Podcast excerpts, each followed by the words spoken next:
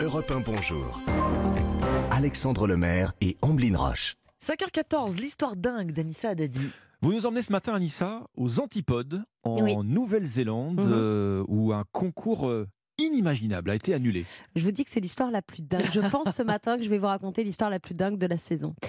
Les organisateurs d'un concours très connu et annuel là-bas en Nouvelle-Zélande, c'est un concours de chasse aux sangliers et aux cervidés, ont créé un tollé en créant cette année, dans cette chasse traditionnelle, une catégorie spécifique pour les enfants de moins de 14 ans. Oh, Donc pour 250 dollars néo-zélandais, soit 140 euros, hein, le premier prix de cette catégorie enfant, les enfants devaient chasser et tuer des chats. Oh Voilà.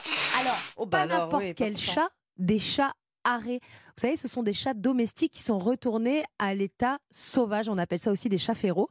Alors évidemment, les Néo-Zélandais ont été euh, choqués de la création de cette catégorie hein, pour les enfants.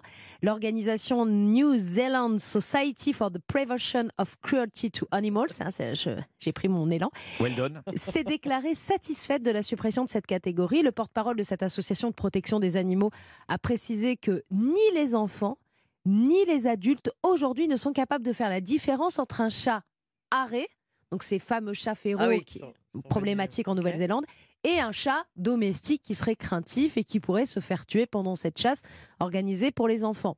Bon, pour remettre les choses dans leur contexte, il faut quand même savoir que les chats féraux sont un véritable fléau en Nouvelle-Zélande.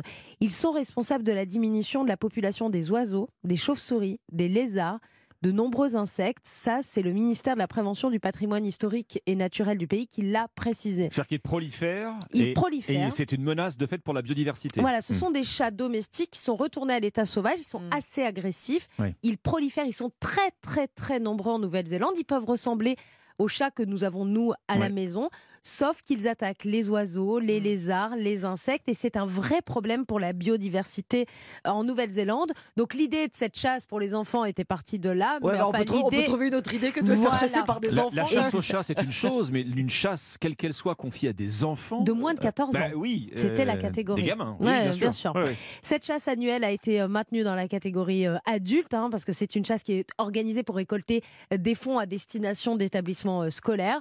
Bon, moi, ce que je vous propose ce matin, pour oublier toute cette histoire dingue, moi, ce que je vous propose, si vous nous écoutez encore à la maison, vous êtes peut-être au lit, ben moi, je vous propose de faire de bons gros câlins à vos chats qui, à 5h16, ronronnent tous très très fort. Moi vouloir être un chat. Contre tes Je me Donc on va oublier hein, l'histoire des chasses pour les enfants de moins de 14 ans. Je pense qu'il y a plein d'autres Voilà. choses beaucoup plus intéressantes Bon. à leur proposer. De toute façon, les chats, ils savent nous trouver le matin, à l'heure du petit déjeuner. Dès que la porte du frigo grince, Ah, ouais. là, il n'y a pas de problème, ils sont dans les pattes. Ouais, le sachet de croquettes, ils l'entendent Ah, de loin. ouais. Oui, c'est incroyable, ça. Ils viennent de, de l'autre bout de Ah oui, l'appartement, oui, aucun oui. problème. On a tous le même, c'est ça qui est bien. Merci Anissa. Merci Anissa.